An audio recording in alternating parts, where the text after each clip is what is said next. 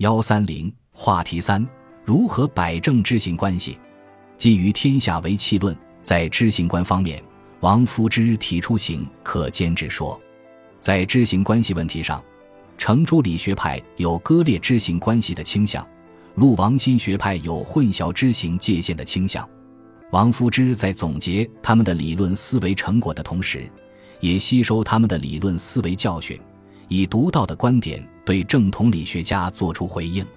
他所说的形式广义的，指人的一切实践活动，不像正统理学家那样窄。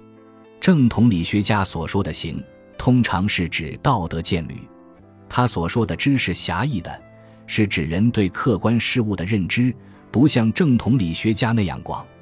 正统理学家通常把认知与良知混为一谈。以良知遮蔽了认知，在正统理学家那里，知行关系既是一个知识论话题，也是一个价值论的话题，并且主要是价值论的话题。王夫之从世界的具体性和现实性出发，只考察人与世界的认识关系，不再纠缠于人与世界的价值关系。在他的哲学中，知行关系只是一个知识论的话题，他只从工具理性的角度研究知行关系问题。不从价值理性的角度研究知行关系问题，他从行为基础比较全面地阐述了知与行之间的辩证统一关系。首先，他强调行是知的基础，提出行可兼知而知不可兼行的论断。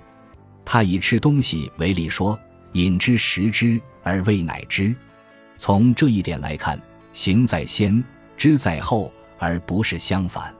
就人的认识形成过程来说，行而后知有道，人们只有在实践的基础上不断的积累经验，并且对经验加以总结概括，才能形成规律性的认识。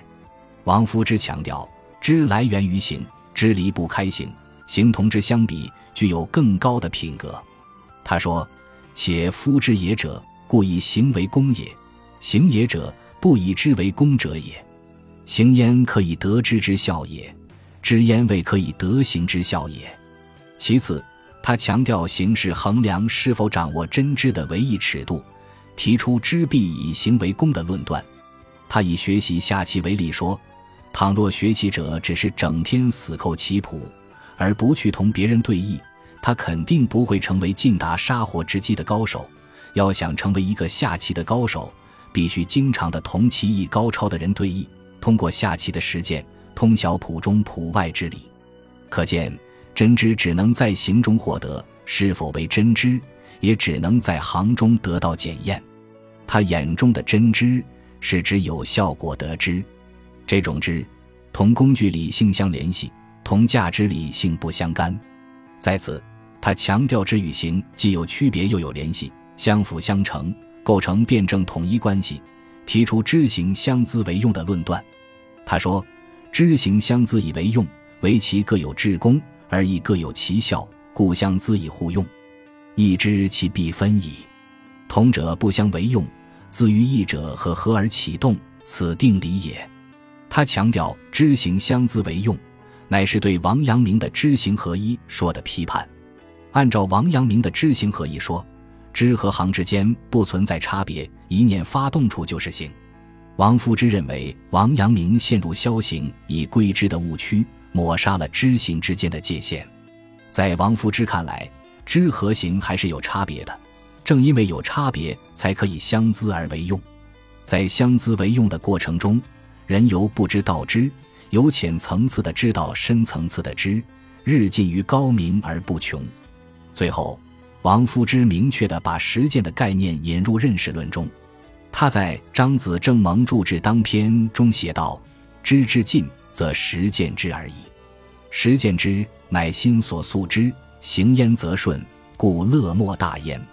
王夫之认为，人不仅具有认识客观世界的能力，而且具有改造客观世界的能力。他说：“耳有聪，目有明，心思有睿智，入天下之声色而言其理也，人之道也。”又说：“以生以后，人既有权也，能自取而自用也。”王夫之所说的实践，当然不是指社会实践，主要是指个人的实践。通过实践范畴，他把人的认知过程和人的行为过程统一起来了。